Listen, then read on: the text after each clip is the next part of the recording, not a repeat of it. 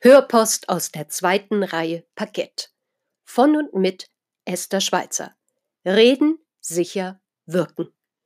Viele Jahre habe ich auf den Theaterbrettern, die die Welt bedeuten, gestanden und mich präsentiert. Jetzt bereite ich den Auftritt und die Bühne für Menschen vor, die sich in ihrem Alltag, Beruf und im Leben sicherer präsentieren wollen. Ich freue mich, dass Sie mit dabei sind. Schön, dass Sie da sind. In der heutigen Hörpost Folge 1 geht es um Wie viele Buß verkraftest du? Männer, aufgepasst. Ich habe Ihnen ein Frauenzitat mitgebracht. Ich kann Frauen nur raten, nicht beim ersten Bu den Kopf einzuziehen. Brust raus, weitermachen. Dieses Zitat von der Stella McCartney hat es in sich.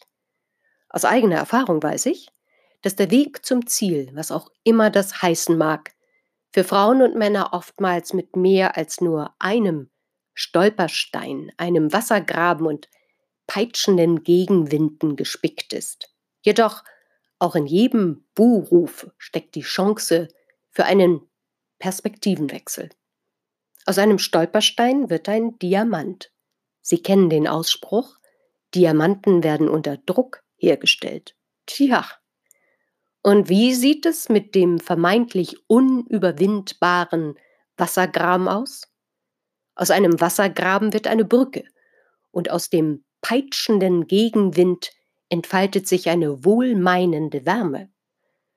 Das klingt einfach, subtil und hat doch etwas ausgesprochen Machtvolles, wenn man es zu nutzen weiß. Aus meiner Rückschau betrachtet erinnere ich mich da nur allzu genau, dass diese Buß nicht immer nur laut und kränkend waren. Oftmals hatten diese vermeintlichen Schmähungen noch nicht einmal die Wucht eines Marktschreiers entfaltet. Die kleinen, feinen Buß tun es auch. Das habe ich nicht erst auf den Brettern, die die Welt bedeuten, hautnah erfahren dürfen. Sie kennen sicherlich aus Ihrem Leben eigene Erlebnisse, Situationen und Begebenheiten, besonders auf dem Wege zum nächsten beruflichen Karrieresprung. Was hieß das für mich? Bis ich sichtbare Theatererfolge als Schauspielerin vorzuweisen hatte, gab es immer wieder kleine, manchmal auch stachlige Buß zu verkraften. Was glauben Sie passierte, als ich von Bühnenauftritt zu Bühnenauftritt erfolgreicher wurde?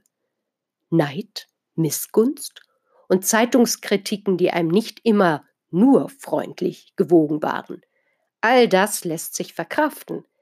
Doch Stolpersteine, die sich als mangelndes Selbstvertrauen in die eigenen Fähigkeiten entpuppen, Versagensängste oder einfach viel, viel zu hohe, selbst auferlegte Perfektionshürden, ja, die haben ebenso die niederschmetternde Kraft eines Buchrufs.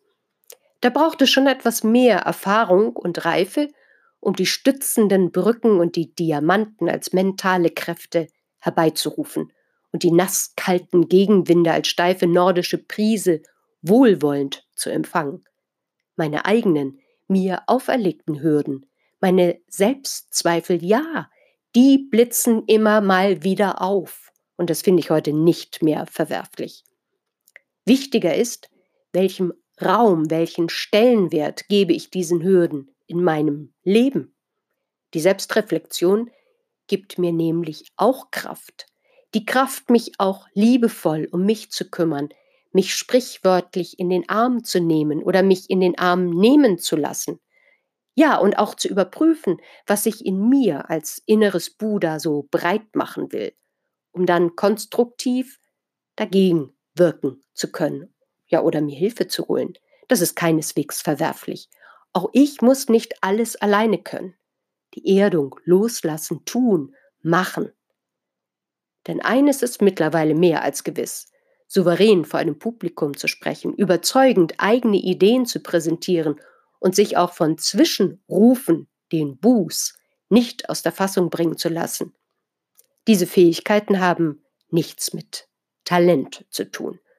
Gute Vorbereitung, zielorientiertes Üben und die Bereitschaft, falschen Perfektionismus links liegen zu lassen, geben ebenso die Kraft, den Kopf zu heben und durchzuatmen. Mit dem Atem hebt sich die Brust dann gleichfalls fast wie von Zauberhand, getreu dem Zitat von Stella McCartney. Ich kann Frauen nur raten, nicht beim ersten Bu den Kopf einzuziehen. Brust raus, weitermachen. Was meinen Sie? Welche Erfahrung haben Sie gemacht? Was tut Ihnen gut? Lassen Sie mich und uns daran teilhaben. Ich freue mich auf Sie. Herzlichst, Ihre Esther Schweizer.